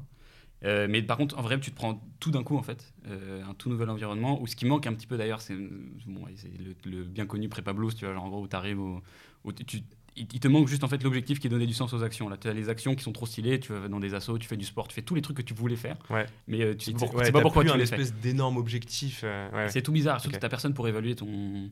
Ah, c'est d'ailleurs un truc qui change, on en parlera après si on parle d'entrepreneuriat. C'est que avec la prépa, tu es très conditionné à avoir ton travail évalué par quelqu'un. Euh, quand tu arrives en entrepreneuriat, tu attends que quelqu'un te dise que c'est bien. Personne te le dit. c'est ça. à part le marché, mais du coup, le feedback, il est genre dans, dans trois mois. Et donc, je me rappelle vraiment avoir vécu ce truc-là en mode plein de, plein de nouveaux repères. Euh, un truc très spécial avec HEC qui est aussi qu'on on est dans une bulle où on vit tous ensemble tout le temps. Donc tout est amplifié. T'es, le niveau de ce qui t'impacte euh, est, assez difficile à comprendre. Disons, quand tu es dans la bulle, tu, vois, tu peux t'impacter. Quelqu'un qui, y a des gens qui sont pas pris dans des assauts, ils pleurent et ça leur nique leur, leur semaine. Ce qui est un truc quand tu prends du recul derrière. ouais, t'es là bon, Mais dedans, tu as vraiment l'impression que c'est le, bout de ta vie. C'est d'ailleurs pour ça, je pense que la communauté HEC, il y a vraiment un truc avec le réseau HEC. C'est que on est quasi sûr, tu vois, tu prends un mec dans les 20 dernières années, je sais plus depuis combien de temps est-ce que le campus est à jouer. Ça, fait un moment. Ça va hein. faire quelques temps, tu vois, mais ah je sais qu'il y a des années. années 60. Hein, J'avais des archives, euh, bref. Du coup, ça va être tranquille alors. On a quasiment tous vécu la même chose sur les, sur les deux premières années. Euh, à des trucs près. Tu vois, tu as même des archives. On a retrouvé, retrouvé des trucs sur Dailymotion de gens qui listaient BDE il y a 25 ans. C'est exactement. Rien n'a changé en fait. Ah, J'ai vu une vidéo il n'y a, pas longtemps de Bernard Tapie euh, qui, euh, qui donne une conférence et tu as 25 mètres qui la clope au bec, tu vois, dans Exactement. et c'est des trucs. Tu vois, les bâtiments n'ont pas changé. Enfin, si, maintenant ils ont changé. Mais, les bâtiments d'études, ils, ont, ils, ont, ils ont pas changé. Donc, ouais, enfin. T'es es à la fois. T'es es super content d'être là c'est un petit peu ce à quoi tu t'attendais, mais sur le coup, ça démystifie. Mais comme, comme n'importe où, en fait, je pense que c'est pas juste comme je sais tous les gens qui sont arrivés et c'est que CPE, MEDEC. Après, tu te mets dans le moule et ça te devient peu euh, si euh, spécial, quoi. Ouais, bien sûr, oui. Puis à HEC, il y a ce côté effectivement microcosme. En plus, tu es, à la Cambrousse, donc euh, tu voilà, fais un peu de ça. C'est vrai que c'est un peu, un peu différent en termes d'expérience étudiante. Et donc, à quel moment, selon toi, cet esprit entrepreneurial et d'initiative émerge en toi? Alors pas pendant les cours, ça c'est sûr. Euh, parce que les cours sont très généralistes sur les deux premières années, même les modules d'entrepreneuriat. En fait, sont c'est malheureusement vu. En fait, quand tu n'as pas vraiment de, de projet concret derrière, tu sais que tu vas pas être jugé sur ton travail par le marché et pas par un professeur, tous les modules perdent leur sens en fait. C'est-à-dire c'est des informations qu'on te donne, tu, cool, ça t'intéresse, ça te divertit pendant 1h30, mais t'en fais rien derrière. Donc c'est pas comme ça que tu développes. Je connais pas beaucoup de gens qui ont développé un vrai intérêt pour l'entrepreneuriat suite à un cours. Tu vois. Moi, j'ai développé un intérêt pour un domaine. Un, le, genre digital m'avait fait kiffer parce que j'ai un module qui a été donné par un entrepreneur, justement. Donc, je savais que je voulais aller un peu taffer là-dedans, mais plutôt d'un point de vue stage, pas trop un point de vue entrepreneurial. Et mine de rien, en fait, la, partie tu vois, tu as beaucoup d'entrepreneurs qui ont fait HEC. Pourtant, dans les deux premières années d'HEC, tu n'as pas beaucoup d'étudiants qui montent des boîtes. Ouais. Euh, tu en as très peu. C'est une, une énorme minorité. Euh, moi, j'en connais quasiment aucun, en fait, en vrai. Ouais, c'est ça, et c'est pour ça que c'est enfin, c'est hyper intéressant parce que c'est, enfin, euh, HEC, euh, un des leitmotifs d'HEC, c'est l'entrepreneuriat. Mm. Et, et c'est vrai, c'est tout à fait raison. Tu as tout à fait raison. Il y a beaucoup de profils types de mecs qui font trois ans de conseil, puis après créent leur Voilà. structure. Et, et des primo-entrepreneurs euh, de euh, quoi, t'as, t'as 23, 24, 25 ans. Mm. En fait, il y en a très très peu finalement. Ouais, mais parce qu'en fait, c'est un petit peu d'ailleurs le, la- le process qui se retrouve sur tous les, tout HEC, tous les cours, même le- à l'échelle globale les, des 4-5 années que tu vas passer sur le, sur le campus et dans ton enseignement, qui est je, je dois te former sur un truc. D'abord, tu dois faire ce truc-là avant d'être prêt pour faire cette autre chose. Et c'est un Ouais. petit peu la mentalité. Je dois faire du conseil avant de monter une boîte. Et c'est un petit peu la même chose. Ces deux premières années, elles sont pas faites. C'est pas un succès si tu montes une boîte pour HEC et ça se ressent partout. Enfin, Ouais. t'as- rien, Bah, t'as ne serait-ce que sur les, les- les enquêtes, euh, enfin je veux dire, ils préfèrent mille fois, enfin entre guillemets mille fois, un mec euh, qui fait du M&A et qui gagne 80K à la sortie que euh, toi, enfin mine de rien, euh, alors ça se passe plutôt bien pour toi, on va y revenir, mais Mm. euh, mine de rien, t'as as un risque fou quand même à entreprendre et surtout aujourd'hui avec tes frais de scolarité qui ont beaucoup augmenté, bah faut le rembourser quand même le prêt de, Ouais. de 40-50 000 euros. C'est d'ailleurs un petit peu. C'est marrant, je parlais. On a un client qui est suisse et qui, qui expliquait. On, on réfléchissait pourquoi est-ce qu'il n'y a pas d'entrepreneur en Suisse. Euh, Parce qu'en fait, le salaire de base est tellement haut Ouais. que pour avant de gagner ce que tu gagnerais dans un. Ouais, c'est ça, c'est hyper dissuasif en fait finalement. Voilà. Et bah, c'est- mais Ok. à HEC, c'est un peu pareil. C'est-à-dire que tu as à la fois cette, euh, un peu la, la tour dorée, tu vois, en mode ok, bah. pff, Pourquoi je vais me casser le cul En vrai, je vais prendre un taf qui va être super bien payé, euh, monter une boîte, je sais pas. Par contre, sur la, la notion de risque, en vrai, euh, entreprendre pendant les études, as quand même, le, le risque est, est quand même assez faible euh, Ouais. par rapport à. Tu vois, je, je compare. euh, Oui, parce que toi, en fait, ça, ta boîte, là tu viens tout juste d'être diplômé, ta boîte tourne déjà super bien. ouais. Est-ce que tu aurais fait la même chose? Exactement. Ouais. Est-ce que j'aurais pris la même chose? Moi, j'ai la chance, la chance que je me rends compte de ne pas avoir eu de prêt sur le dos. C'est vraiment un truc de. Je, je, je réalisais pas que c'était une chance, mais tous mes potes qui ont des prêts, en fait, ça, ça aurait changé. Je, je prends avec le recul le nombre de décisions que ça aurait changé dans la boîte. Euh, on n'aurait pas du tout été pareil. J'ai cette chance-là. J'ai la chance d'avoir fait ça du coup pendant les études où finalement j'avais rien à perdre. J'avais une année de césure où, euh, en vrai, j'avais validé toutes mes semaines de stage. J'étais là, il faut que je fasse un truc maintenant. Démarrage, Ouais. je voulais faire euh, mon projet. La raison pour laquelle j'ai pris une deuxième année de césure, c'était pour faire euh, joueur de poker professionnel. Ah ouais? Euh, ouais, parce que j'avais fait ça du coup quand j'avais quitté mon stage qui m'avait pas plu là. Ok. Mais finalement, du coup, j'ai commencé à faire un peu de freelance sur Facebook et ça s'est accéléré comme ça. Mais t'as pas vraiment ouais, de d'initiative à monter des boîtes, alors que le risque est, est assez faible, mine de rien. Tu vois, tu peux Ouais. trop t'amuser, faire des projets, plein de trucs. euh. Oui, c'est clair. en en fait, c'est- exactement ça. Et, et justement, c'est au-delà de ton cas particulier, j'aimerais beaucoup avoir ton avis à ce sujet-là. Euh, c'est que tu as quand même un paradoxe qui est énorme, qui est qu'en prépa, euh, on te, as un objectif qui est hyper euh, clair dès le début. Bon, bah voilà, c'est avoir la meilleure école possible. Euh, c'est limite si le prof de maths te dit pas, vas-y, tu fais tel exo de tel anal pour préparer tel sujet, etc. Donc, tu as un objectif ultra précis et tu es ultra cadré dans la manière d'y parvenir. Et euh, malgré ça, tu as énormément de prépas qui veulent créer des boîtes. Tu en as beaucoup qui, enfin, parmi les, les très gros entrepreneurs, euh, tu te rends compte qu'il y en a quand même beaucoup qui ont un profil prépa grande école. Alors que c'est littéralement l'opposé. Quand tu crées une boîte, personne ne te donne d'objectif. Ouais. Enfin, on te dit même pas ce que tu dois atteindre. Et on te dit encore moins comment y parvenir. Ça, Et que- comment t'expliques un peu cette, euh, cette propension des prépas à à la fois être hyper cadré pendant deux ans et d'un coup, bah, justement, être attiré vers un, vers un peu le, le vide. Vas-y, mon grand, débrouille-toi. Ouais. Bah, déjà, il y a un truc, c'est que c'est très compliqué d'enseigner genre la créativité avec un enseignement qui est standard, tu vois, en école de commerce. Donc, euh, finalement, tu- s'il y a un truc, il faut bien comprendre en fait c'est quoi l'incentive d'une école de commerce. Qu'est-ce qu'il doit faire ce- T'as as plein de choses. Est-ce que c'est remonter dans les classements? Est-ce que c'est faire en sorte qu'ils aient des gros salaires à la sortie? Et comment est-ce que moi je maximise en tant qu'école de commerce euh, ce résultat-là? Et en fait, dans la majorité des initiatives d'école de commerce, t'as pas trop intérêt à former des entrepreneurs, du moins sur les premières années. Tu vois. Euh, ça ça t'arrange bien qu'il y ait marqué HEC derrière euh, quand, quand ils montent des boîtes 5 ans après. Ouais. Mais en vrai, toi, tu as intérêt à, à avoir des gens qui sont hyper cadrés, académiques, qui vont partir en conseil en stratégie, qui sont excellents pour exécuter. C'est des, des bêtes d'exécution. Mm. euh, qui, ont, qui savent raisonner sur des trucs. C'est d'ailleurs ça, c'est le gros avantage qui est construit par les écoles de commerce, qui est un inconvénient quand tu veux monter une boîte au démarrage. Mais par contre, si tu sais l'utiliser après en Ouais, entrepreneuriat, oui, parce tu- que c'est aussi la startup, c'est aussi des méthodes, Voilà. c'est aussi bien tu sûr. deviens Ouais. injouable. Tu deviens vraiment putain d'injouable. Si tu deviens une brute académique et une brute d'exécution, euh, qui est le truc qui est un peu compliqué à apprendre, tu vois, exécution, créativité, en gros, comment est-ce que tu... Enfin, je parle d'exécution. L'exécution est différente entre le conseil en stratégie et celle qu'on te demande en entrepreneuriat, en vrai. L'exécution est vraiment, c'est comment est-ce que tu avances vite sans euh, passer dans des process, euh, passer 40 ans à faire des slides et tout, tu vois. Et, euh, et comment est-ce que tu évolues sur, un, sur un- une table blanche, tu vois. Euh, à, à table rase, comment est-ce que j'évolue, comment est-ce que je me fixe mes propres trucs, c'est toi qui vas t'auto-évaluer tes trucs, ou alors le marché. En vrai, je pense que c'est un truc qui vient plus tard, quand tu as un peu fait ton, ton projet. Et s'il y a un truc qui est commun aussi avec pas mal d'HEC, c'est la partie ambition.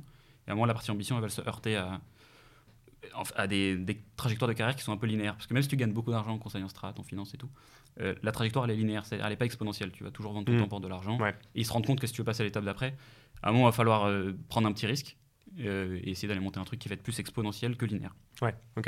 Ouais, ouais, non, mais c'est vrai, tu as cet écart-là qui, qui, est assez, peut-être encore plus flagrant d'ailleurs à HEC, euh, où effectivement tu as quand même des perspectives. Enfin, tu as un peu cette autoroute un peu HEC où tu fais du conseil et, ou du MA et puis après tu verras bien ce qui se passe, qui est peut-être un petit peu moins vrai dans les autres écoles où, où c'est plus mm. compliqué d'accéder à, ce type de carrière. Euh, donc du coup, toi, c'est pas du tout ton cas en l'occurrence.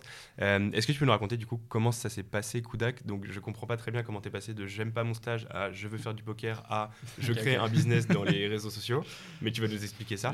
et une autre question aussi subsidiaire, est-ce que les réseaux sociaux pardon, t'ont toujours attiré? Est-ce que tu étais le genre de mec qui avait un, un Insta, un profil Facebook, même à titre personnel un peu actif ou t'es tombé dans cette marmite-là un petit peu sur le tard Non, non, non, parce que non, pour répondre à la seconde question avant la première, euh, non, pas du tout, euh, absolument pas. Moi, je suis plutôt naturel introverti. D'ailleurs, c'est un truc que j'ai appris avec les réseaux sociaux, c'est que les gens qui réussissent le mieux sur YouTube, c'est pas les extravertis. Ouais, c'est marrant C'est les plus introvertis. C'est parce qu'en fait, c'est pas un truc de gars sociable, c'est un truc de parler à une caméra, tu vois, comme ça, genre euh, tout seul. Et donc en fait, t'es tout seul chez toi, tu fais tes trucs et les gens croient putain, il est super sociable ce mec. Mais bon, bref. Donc non, pas du tout. et voilà, donc ça a été un truc qui est venu après. Euh, et la première partie de ta question, que évidemment j'ai oublié, comme euh, tu, comprends. Mais en fait, il faut que j'arrête de te poser deux questions en même temps parce que c'est ça, c'est ma spéciale et en fait, c'est en fait, bon, c'est bon, c'est bon, c'est bon, très bien. On parlait de, ouais, voilà, de comment on est passé du stage, poker, etc. sur la suite. Euh, donc je suis parti, mon premier stage était à Paris. J'étais product owner chez Meilleur Agent, c'était super. Et ensuite, je suis parti en Australie, du coup, faire dans une agence de pub, enfin pub digital. ça, c'est la deuxième partie de césure. Voilà, exactement. Ta première césure. Deux fois six mois en un an. Euh, je pars en Australie pour un stage qui devait durer six mois à la base. Donc, je me retrouve dans une agence de 5-6 personnes. Euh, où ça se passe pas du enfin très mal il y a pas de sens je fais des tableaux Excel et tout je, je comprends rien moi je, bah, je, décide de me barrer. Ça se passe mal parce que c'est pas conforme à ce que tu voulais faire de ton temps quoi. deux choses c'était pas euh, je me rendais pas compte je croyais que c'était conforme à ce que je voulais. Je, croyais vraiment que ce, que ce dont j'avais envie en fait pas du tout et j'étais très mauvais en fait. C'est à dire qu'on m'a dit des, des, phrases vraiment on m'avait raconté la vraie phrase c'est euh, les, les HEC d'habitude ils apportent plus que ça ah oui, ah, ouais, ça. ok, en termes de violence, on est. Donc euh, c'était un peu le truc. Donc au bout de deux mois et demi, je suis parti comme un, comme un sagouin, vraiment comme euh, sur un mail un dimanche soir. un truc que je referais pas que du tout comme ça, bon, qui, se trouve bien terminé derrière. Mais ça, te mettait pas en difficulté par rapport à ta césure Non, bah, j'avais pas du tout pensé à ça, mais il se trouve que j'avais validé à la semaine près en fait le nombre de semaines, de semaines qu'il fallait que. Ok. Donc t'as eu un peu de chance dans ta. Donc nickel, nickel. Et ensuite je me dis j'avais déjà commencé un petit peu. Bon, j'étais un petit peu dans une période, c'est un rébellion. Euh, donc, euh, je me dis, je, je, jouais déjà un petit peu au poker, j'aimais bien un peu la partie théorique, etc. Euh, du, jeu. Donc, je me dis, bah écoute, quoi, je vais essayer de vivre du poker. Je joue déjà beaucoup. Et donc, j'ai passé bah, peut-être entre 16 et 18 heures par jour au casino. En, Australie? En Australie, ouais. Et en Australie, puis après en ligne en France. Ok. Où je gagnais mon argent comme ça, en taffant les, la théorie et tout, et en prenant de l'argent des gens qui savent pas jouer. Ok. Parce que c'est globalement ça, c'est d'ailleurs la raison pour laquelle j'ai arrêté aussi. parce que moralement, c'est quand même un peu chaud. En termes de sens, alors c'est peut-être très plaisant de jouer au poker, mais en termes de sens, euh, bon, c'est pas. Le, sens est éclaté, tu passes 18 heures au casino avec, des, avec des poids qui, qui sont dans des machines à sous toute la journée, c'est les mêmes à 8h et, à 23h. c'est horrible. Donc, euh, donc j'ai fait ça. Et euh, en parallèle, je me suis j'avais quand même bien kiffé en fait, mine de rien, c'était pas pour rien si je m'étais orienté vers l'agence digitale, c'est-à-dire que je kiffais un petit peu le, le marketing et la partie un petit peu analytique du truc. Donc je me suis dit, ouais, quoi, je vais essayer d'aider un pote de la famille, etc. sur Facebook Ads. Euh, donc la publicité sur, euh, sur Facebook et Instagram. Ça se passe plutôt bien sur le démarrage, je me fais pas payer au début. Et, vraiment, après, le truc, ça fait pour le coup, pas du tout de façon exponentielle, mais très linéaire. Où j'ai eu un, client qui m'en a ramené un autre, qui m'en a ramené un autre, qui m'en a ramené un autre. Ensuite, à un moment, je pouvais plus tout gérer tout seul. Je vais chercher un pote euh, d'HEC. Et à la boîte, t'as grossi vraiment juste euh, comme ça. Donc à la base, t'as as quand même une structure euh, quoi, unipersonnelle ou une euh, Ouais, j'étais auto-entrepreneur, c'est le statut, okay. ouais, le statut magique qui permet de faire presque ce que tu veux et d'ouvrir une journée. Donc, vraiment lourd. Et ouais, donc du coup le truc c'est vraiment accéléré. Après on a posé les Donc ça c'est pour resituer bien, c'est 2020. Ouais. ouais, donc c'est très récent en fait. C'était encore HEC. Fin 2019, début 2020 et en avril 2020 on pose les statuts de, de Kudak. Qui s'appelait déjà Kudak, du coup, à l'époque Ouais, c'est ça, qui s'appelait Kudak. Pour Kudak Acquisition, d'ailleurs, parce qu'il posé la question. D'accord. Et alors, bon, tu l'as expliqué peut-être vite fait, mais voilà, pour des, des, néophytes qui savent pas forcément, enfin, qui, bah, notamment les prépas qui sont peut-être pas encore baignés dans ce qu'est le marketing digital et tout, qu'est-ce que tu fais de manière hyper concrète? Euh, on transforme les euros investis en publicité sur Facebook en chiffre d'affaires, disons pour la faire simple. Donc les, euros d'autres boîtes. Bah, exactement, ton, budget publicitaire. Et euh, il y a deux façons dans lesquelles on le fait. On gère les campagnes, euh, parce que tu as une petite partie un petit peu technique dedans de gestion, et on produit les publicités qu'on utilise euh, pour être fait, faire en sorte que ça donne envie d'acheter. Ok. Très simple. D'accord. et donc, bon, ok, donc tu commences avec Facebook Ads, ensuite j'imagine que tu commences à traiter d'autres réseaux sociaux. Et en fait, tu te retrouves du coup propulsé à la tête d'une entreprise, bon, de deux personnes de ce que je comprends au début. Et après, bah, dans quelle mesure tu déjà tu veux que ça grossisse et dans quelle mesure ton petit projet comme ça presque unipersonnel euh, prend l'ampleur euh, bah, qu'on lui connaît aujourd'hui? Ouais, alors il y a eu un seul un seul truc très enfin, déterminant, c'est bah, l'utilisation des réseaux sociaux, pas pour la partie publicitaire, donc quel service qu'on rend aux clients, mais vraiment pour nous en termes de communication de marque, et principalement LinkedIn. Hein, dès que j'ai découvert LinkedIn, ça j'ai fait 3-4 posts, j'ai rapidement vu que tu pouvais toucher 2000-3000 personnes à l'époque, mm. du coup, euh, sans payer, rien du tout. Je me suis dit, ok, bon, bah, personne maintenant, je fais plus que ça. Donc, euh, ça, c'était pendant la deuxième année de césure de Ouais, dès qu'on a un petit peu avant de poser les statuts Kodak. Les statuts Kodak datent d'avril 2020. Euh, j'ai commencé à travailler avant les, avant les statuts en janvier. Quoi. et donc, tu savais que tu allais consacrer à ce projet-là ta deuxième année de césure Ouais, bah, ça se passait bien et que je me disais j'ai rien à perdre, j'ai rien à valider et je, gagne de l'argent surtout. Il y avait surtout ça aussi. Je gagne de l'argent, je gagnais très très bien ma vie en fait avec euh, deux trois clients. Tu, tu peux, ouais, parce que tu n'as aucun coût euh, en fait, c'est ça. c'est que de l'argent qui rentre et il n'y a pas d'argent qui sort. Voilà, c'est ça, c'est le service. Bon, après, tu as, des frais un petit peu cachés sur le service d'ailleurs, c'est oui, Tu as, du frais. Mais hum, non, mais je, gagnais vraiment des trucs, des sommes. Euh, j'avais 21 ans, je gagnais 8000 euros par mois, tu vois, des trucs, des trucs, enfin net, qui, qui, des trucs de, de ouf. Et donc, du coup, je me dis, bah, attends, mais pourquoi je vais faire autre chose Tu vois, je regardais les sorties d'HEC, les trucs que je voulais faire. Je me dis, ouais, et en plus, tu t'éclatais dans ce que tu faisais. Quoi. Ouais, c'est marrant. Et je travaillais vraiment, j'avais optimisé les trucs, je travaillais 3 heures par jour. Tu vois, donc, euh, je me dis, attends, mais je pourrais faire ça euh, longtemps. Et à l'époque, tu as ce mythe où tu crois que tu vas faire, bah, attends, je vais faire un, business lifestyle, on a parlé juste avant, tu vois. Est-ce que tu as ce choix Est-ce que je fais un gros truc ou est-ce que je fais un truc où je, ouais, ça, ouais, parce que tu aurais très bien pu euh, bosser 3-4 heures par semaine avec tes 8000 balles par mois, ce qui est quand même juste incroyable, même la sortie d'HEC.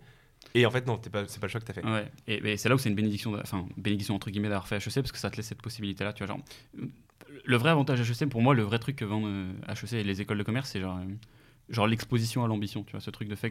rien que savoir que c'est possible. En fait, quand tu sais pas, quand tu sais pas qu'un truc est possible, c'est très très dur de s'imaginer le faire, de trouver un chemin pour y arriver. En fait, HEC, l'ambition, elle est, elle est normalisée. Tu vois, c'est ouais, tout le monde est ambitieux, quoi. Ouais, c'était déjà même le mec le moins ambitieux c'est quoi? Il veut faire euh, il veut être il veut faire 10 ans chez en conseiller en stratégie enfin j'en sais rien tu vois il veut être directeur marketing c'est des trucs où le, les normes personne te dit qu'il qu va avoir un poste subalterne ouais, sont, sont, complètement euh, déformés quoi et du coup mm. Ta, référence est beaucoup plus haute et tu dis ok je vais faire une belle boîte bah vas-y bah, il faut que j'ai je sais pas j'ai 100 personnes d'ici d'ici d'ici 3 4 ans ouais d'accord euh, et donc tu voilà tu, continues comme ça et du coup moi c'est cette voie que j'ai choisi de faire parce que déjà ça me faisait marrer aussi tu vois de faire okay. le truc et c'était un petit peu, c'était surtout un, genre un peu un doigt d'honneur, tu vois, parce que je faisais un petit peu la même boîte que celle que j'avais quittée. Donc, ouais. Euh, ouais je suis capable de le faire moi-même et d'apporter beaucoup à ma propre boîte. Voilà, voilà. Donc en fait, c'est ça, tu tombes dans l'entrepreneuriat, bah, pas malgré toi, mais enfin, t'étais pas un, un, mec euh, un peu, entre guillemets matrixé par l'entrepreneuriat depuis ta, plus tendre enfance. Et donc tu te retrouves, euh, tu te retrouves là-dedans. Et donc suite à ça, tu décides de faire le master XHEC, donc XHEC entrepreneur du coup. Euh, est-ce que c'est simplement parce que tu dis, bon, bah, maintenant que je suis entrepreneur, autant faire ça? Ou est-ce que tu dis que ça allait vraiment t'apporter quelque chose? Puis ta boîte, enfin, quelle était la réalité de ta boîte à ce moment-là? Parce que du coup, tu te retrouves confronté à un truc où tu as quand même un, bébé qui a bien grossi, et en même temps, bah, tu es toujours étudiant en fait. Ouais. Au moment où commence le master, je crois qu'on avait 6 employés, enfin, on était, en 6, 5 ou 6. Et je fais uniquement, bon, c'est pas une raison très glamour, je fais vraiment ce master parce que je dois le faire, je dois valider mon année. En fait, si tu le fais pas, euh, depuis HEC, bah, t'as pas ton diplôme. Ouais, et tu voulais être diplômé d'HEC quand même Bah non, moi non. non, mais ça aurait fait vraiment un putain de coup de pub. En plus, je pense que honnêtement, ça aurait. Ça ouais, oui, sur LinkedIn, je Ça aurait fait un truc. Euh, non, mais ça aurait renforcé un peu la, marque personnelle, tu vois, qui est le truc qu'on utilise pour grossir la boîte. C'est pour ça que c'est utile. Ouais. Euh, mais malheureusement, ça n'impliquait pas que moi. Malheureusement, j'ai pas payé mon école de commerce, donc j'ai un devoir un peu envers les Oui, tes parents, ils ont un peu. comment ils voyaient ça d'ailleurs, tes parents, en mode Ok, ah, je passe de. je suis en stage en Australie à je deviens joueur de poker. Ah, en fait, je gagne 1000 balles par mois en faisant de, la pub en B2B. Enfin, tu vois, c'est un, peu, un peu décousu. Je sais pas ce que font tes parents, mais c'est une vie un peu décousue quand même. Ouais, bah, bah en fait, ils l'ont. Je pense que ça a dû être un peu flippant pour eux, mais ils m'ont toujours laissé faire les, trucs. Donc, ça, c'est vraiment un truc. Ouais, ils avaient confiance en toi, quoi. Ouais, c'est lourd, c'est ça. Euh, confiance, je sais pas. Mais en tout cas, il va, il va s'amuser. Au pire, ils savent. en fait, ils ont jamais pensé que je ne pouvais pas avoir le diplôme HEC. C'est pour ça que ça les a fait flipper quand il y a, la discussion est arrivée avec eux. donc ils disaient, mais de toute façon, il, pourra se recycler dans ce qu'il veut. Il, oui, il aura l'étiquette HEC. Qui est vraiment juste le truc qui intéresse tes parents. C'est genre limite le risque, vis bien ta vie tranquille et sois pas en danger. et un bon diplôme, enfin oui. Voilà, c'est ça. Ils veulent sécurité. Hmm, donc, euh, ouais, le minéral, le parcours était quand même assez décousu. Et hum, cette, euh, ce master était pas est pas arrivé parce que j'y suis pas allé parce que j'avais envie d'y aller ce truc. Ouais, ce qui est toujours pas bon signe quoi. Non je, voulais vraiment je, je, voulais pas y aller en fait hein, vraiment honnêtement j'ai allé à reculons dans le truc et ça s'est passé comme je m'attendais à ce que ça se passe quoi. Ouais.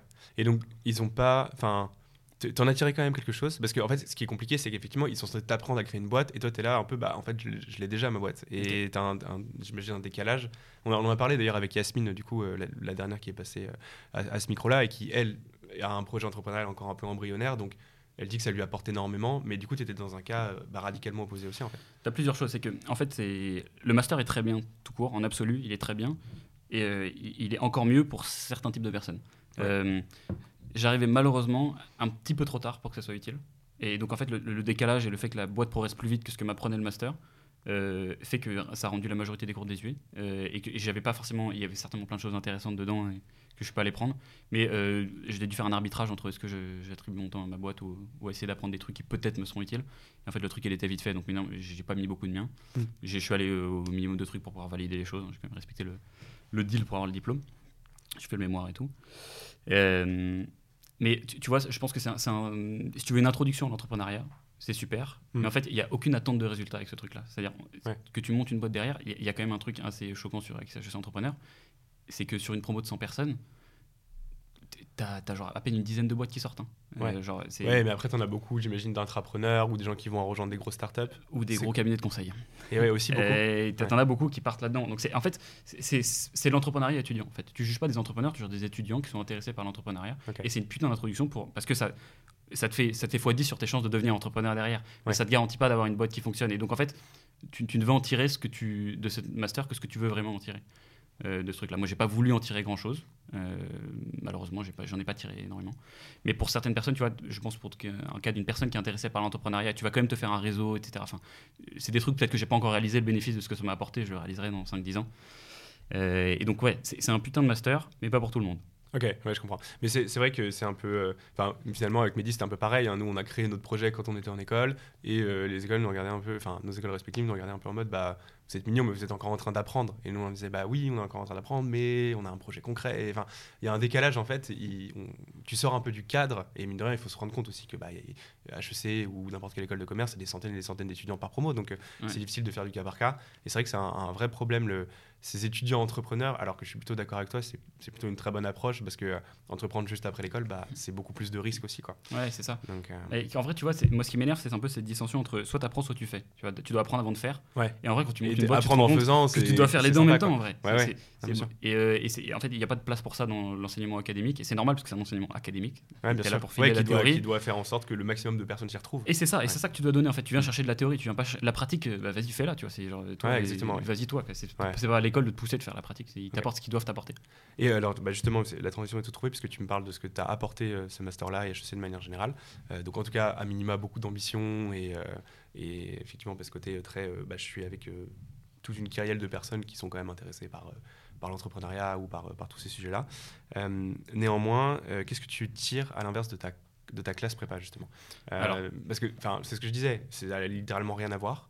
Et pourtant, ce que tu me disais un peu en off, c'est que bah, avec du recul, finalement, tu en as quand même tiré quelque chose. tire beaucoup plus de choses que l'école de commerce, par exemple, je pense. Pas pour, pour mon taf actuel, hein. tu as tout mettre en. Ouais, non, bien sûr, je parle vraiment de. En perspective. De, Kudak. mais même, enfin, les deux sont. Ta vie et Kudak sont tellement intrinsèquement liés que finalement, je pense que les deux sont intéressants.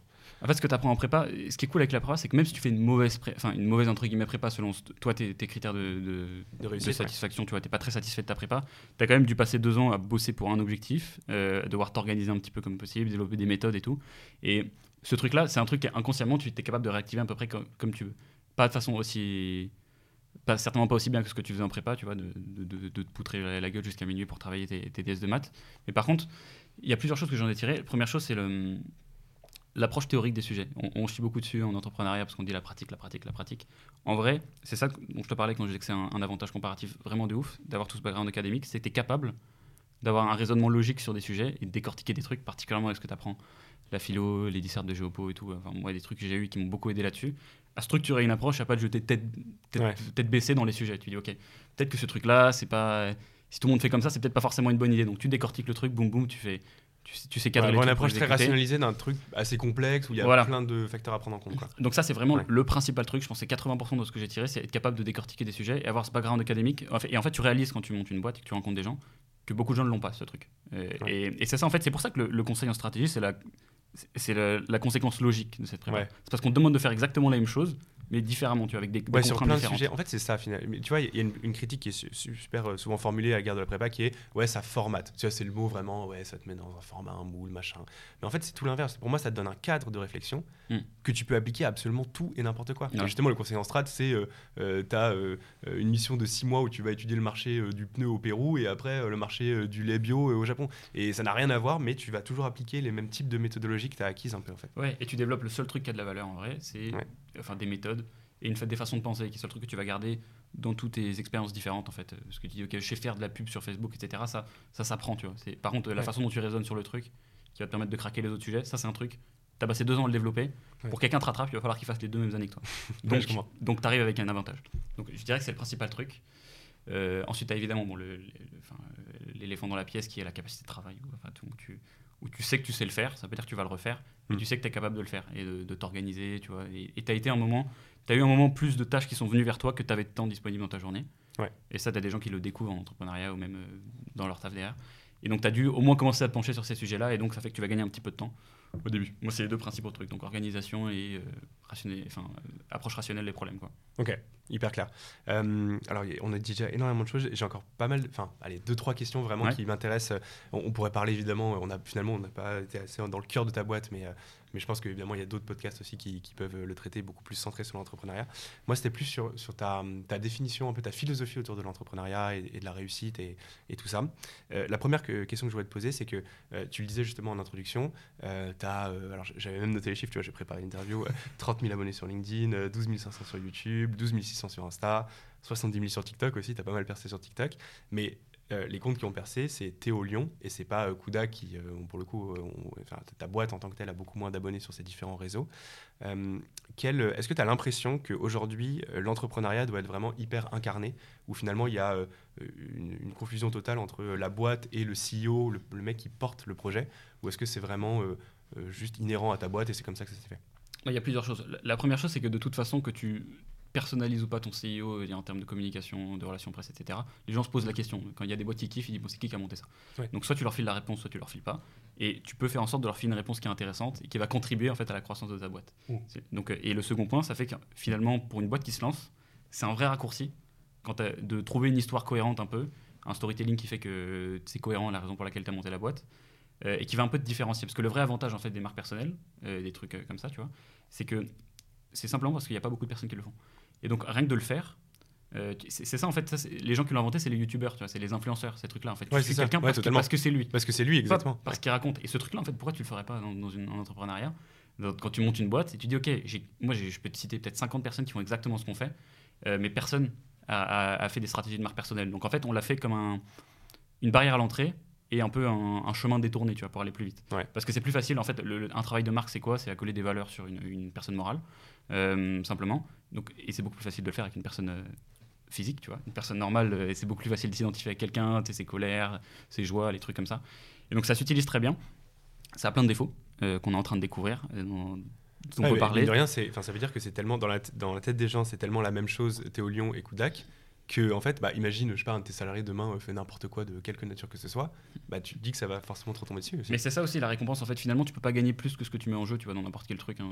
Ouais. C'est, tu vois, c'est l'échange équivalent, la full metal alchimiste. Ça, c'est, Ouais. un, c'est un vrai truc. hein. C'est, c'est un truc. Ouais. Si, si t'as pas donné assez, tu recevras pas assez. Et là, en fait, ce que tu fais, c'est que tu mets en jeu pas juste ta boîte, tu mets en jeu ta crédibilité, ton image personnelle. Donc, Mm. nécessairement, tu récoltes des récompenses plus importantes, mais plus risquées. C'est-à-dire que Bien demain, un, un- je un scandale personnel affecte la boîte. euh, la boîte m'affecte. Enfin, je tolère un niveau de, de risque qui est un petit peu plus important. Ouais. En vrai, qui est pas très risqué euh, quand tu comprends qu'il peut pas t'arriver grand-chose en fait. Mm. Un scandale dans les médias, bon, écoute, ça, ça, ça arrivera forcément un jour Ouais. hein, d'ailleurs. Mm. Mais, mais, mais écoute, je suis prêt à prendre le risque là. Et le truc, c'est que.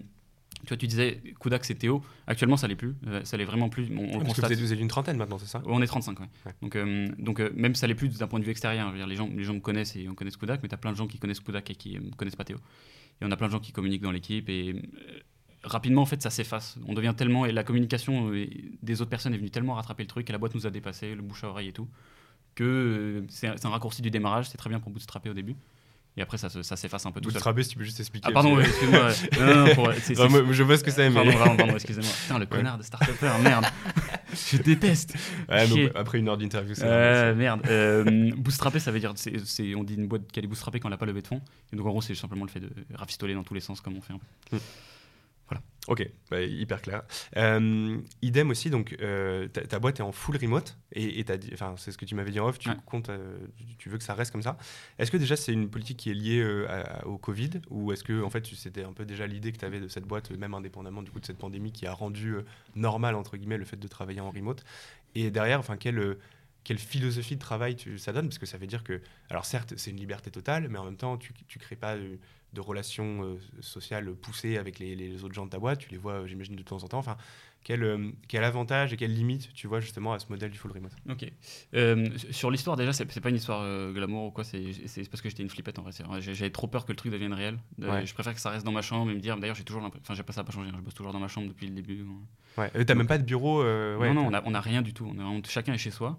Euh, donc c'est vraiment pas pour les bonnes raisons. comme D'ailleurs, plein de démarches entrepreneuriales au début qui commencent par, euh, je sais pas, de l'ego ou des trucs souvent. C'est souvent, c'est pas des raisons très sexy. Mm. Donc ça, c'était la mienne. Et ensuite, on s'est rendu compte rapidement euh, que tu avais un truc un peu. Déjà, ça fascine les gens, le, le remote. Les gens comprennent pas comment tu peux monter une boîte euh, à distance. Mais en vrai, dans la pratique, je trouve que c'est une façon très très saine de faire fonctionner une entreprise. Parce que, en fait, ta boîte, du coup, elle devient un peu protéiforme. C'est-à-dire que tu, chacun la vit d'une façon différente. Euh, et pourtant, tu arrives quand même à te rassembler euh, avec une culture de boîte. Du coup, ça implique de faire un gros travail dessus. Et euh, les gens qui travaillent pas en remote se posent toujours la même question c'est comment tu développes une culture de boîte, comment tu fais parler les gens ensemble. Ouais, bien sûr. Et pourtant, demain, enfin, déjà demain, je passe ma boîte en physique, je perds 90% des gens. Euh, et Parce que du coup, les, les gens sont disséminés partout euh, Voilà. en France, dans le monde. et même, tu en as beaucoup à Paris, hein, 80% sont à Paris. Ouais. Mais euh, ils ont choisi ce style de vie, en fait, qui va là. Ouais, ok. Donc, en fait, c'est un truc qui te permet de régler quand même pas mal de problèmes du physique, à savoir, le, le- le première chose, c'est les temps d'interruption. Vrai, ça, c'est un truc de ouf. C'est vraiment, on se rend pas compte, mais les mini-choses sur le long terme, tu en parlais des 1%. Si tu interrompes, euh, tu perds 1% de ta journée euh, chaque Ouais, jour, etc. Tu sûr. fais le calcul dans le sens inverse, c'est terrible. Euh, seconde chose, c'est que tu as cette partie un peu présentéisme euh, Ouais. qui arrive malgré tout en France, euh, particulièrement en France, mais en physique. Euh, où bah écoute tu vas te retrouver même si tu as fini ton taf à 15h dans la majorité des boîtes bah, tu vas rester jusqu'à 18h tu vois. Ouais. c'est tout. Et donc ce truc là les gens organisent leur journée comme ils veulent. Et ce qui fait qu'ils sont extrêmement attachés à la boîte euh, parce qu'elle leur permet de vivre leur style de vie. Donc on, on, euh, on fait fusionner un peu ces trucs là fait que les gens sont super contents de bosser euh, chez nous parce qu'ils peuvent faire ce qu'ils veulent. Et nous on les juge sur les résultats et pas sur les moyens quoi. Pas sur les efforts sur qu'est-ce qu'ils apportent. Tant que ça se passe bien au niveau résultat bah écoute tu fais ce que tu veux vis ta vie Ouais. et on a prévu de voir jusqu'où va tenir le modèle je suis assez confiant sur le fait qu'il tienne bien au moins jusqu'à 100 personnes et on verra Ok, et euh, bah, justement, question un peu connexe, euh, ce sera mon avant-dernière. Euh, quelle est ta, finalement ta définition de la réussite? Euh, Parce que, enfin, t'as d'ailleurs aucun problème, je le dis parce que 'fin, tu le dis dans Ouais. tes vidéos, il n'y a aucun problème par rapport à ça. Tu l'as dit même d'ailleurs, euh, tu gagnais 8000 à, à l'époque, maintenant je crois que c'est même plus de 10 000, enfin, c'est assez vertigineux à, à notre âge, enfin, je sais pas combien gagnent tes parents, mais probablement Ouais, même ouais. pas cette somme-là. Euh, Est-ce que pour toi, c'est. Enfin, comment tu vis ce côté un peu. euh, bah, même pour DHEC, c'est un peu vertigineux de se dire que tu touches des, des sommes comme ça. Et, euh, et en même temps, bah, ta boîte est en remote, donc j'imagine que c'est une partie de ta vie. En même temps, tu dois en avoir beaucoup d'autres. Enfin, qu'est-ce que, quel équilibre de vie tu, tu vises et, et qu'est-ce qui, est-ce que tu as l'impression d'avoir réussi pour l'instant? Et, et ouais, enfin, grosso modo, ouais, Mm. quel, quel- à quel type de vie t'aspires tout simplement? Bah, ça dépend. Cette question, elle est chaude parce qu'en vrai, bon, on va passer l'éléphant dans la pièce encore une fois. Je Ouais. dis de, de le succès dépend de la définition de chacun. En, en vrai, ce qui, ce qui dépend, c'est- ce qui fait la vraie différence, c'est ta métrique d'optimisation. Tu vois, c'est quoi C'est comme quand tu as une fonction. Tu vois, c'est quoi la variable et c'est quoi ce qui sort de la, de la fonction. Ouais. Et en fait, selon selon la métrique, tu te dis plein d'exemples. Tu as des gens, leur métrique d'optimisation, c'est le temps. Je veux faire en sorte que mon temps, euh, je passe le moins de temps possible à travailler, donc euh, mon rapport temps argent gagné soit le meilleur possible. Euh, T'en as, c'est l'argent. C'est-à-dire, je, je veux qu'il y ait le plus d'argent possible à la fin de l'année, euh, fin du mois sur mon compte bancaire. Et moi, la mienne, c'est le, le succès, tu vois, dans la définition que je m'en fais. et C'est là où c'est sujet à interprétation. Donc, ça veut dire que je suis pas là pour. Je gagne beaucoup d'argent, tu vois. mais donc, c'est en- c'est entre 12 et 15 000, tu vois, pour, euh, actuellement, selon les variables. Et seul- seulement Kodak, enfin, c'est tout cet argent, c'est Kodak. Ouais, se- seulement Kodak, ouais. Euh, et hum, en gros, sur, sur cette métrique du succès, moi, ce qui, ce qui m'intéresse juste, c'est de faire la plus grosse boîte possible. C'est c'est la façon dont j'ai défini le succès. Donc, je sais que toi, une autre métrique d'optimisation, c'est le bonheur. Et donc, par exemple, je pourrais pas choisir le succès si ma métrique d'optimi- d'optimisation, c'était Ok. Ouais, tu, fais vraiment une distinction entre les deux, quoi. Voilà, et donc ce, ce truc-là. Donc ma, ma définition du succès, elle est peut-être un. C'est chaud. Moi, la façon que je m'en suis fait, c'est essayer de faire le truc le plus gros possible. euh, parce que ça me fait marrer. Et actuellement, ça me rend quand même assez heureux. Je sais que je pourrais être plus heureux si jamais je n'avais pas mes, mes contraintes du quotidien. Ouais. Mais ça me plaît pour l'instant. C'est pas dit que je fasse ça tout le temps. Donc, euh, et, ouais, et puis après, c'est des trucs un peu genre les philos, développement personnel, juste progresser un petit peu chaque jour, ça, ça c'est vraiment lourd. Quand, tu sens, quand tu regardes genre la semaine dernière et que tu es un petit peu meilleur que. Euh, que enfin que t'étais un petit peu meilleur cette semaine que la semaine euh, ouais t'as toujours cette satisfaction même si l'objectif est un peu plus diffus et pas très clair t'as quand même ce sentiment de progression qui, est satisfaisant pour toi. Que, d'ailleurs, c'est très dur de l'avoir en prépa. Ce truc-là, si j'avais dû changer un truc en prépa, par exemple, j'aurais fait ça. Tu vois, j'aurais essayé de me, rappeler à quel point j'étais claqué il y a trois semaines ou il y a un mois pour te dire, t'oublies que tu progresses en fait en prépa parce que t'es tellement dans le feu de l'action. Ouais, t'es dans, le guidon, euh, t'as même pas le temps de te retourner sur ce que voilà. tu étais il y a deux mois. Quoi. Et ça t'aide. Et ce truc-là, en fait, même au quotidien, c'est le truc qui me procure le plus de satisfaction. Putain, ça c'est lourd, j'ai progressé, vas-y, bah, je continue. C'est une drogue. Quoi. Ok. Et ben, parfait, du coup, ce sera ma toute dernière question.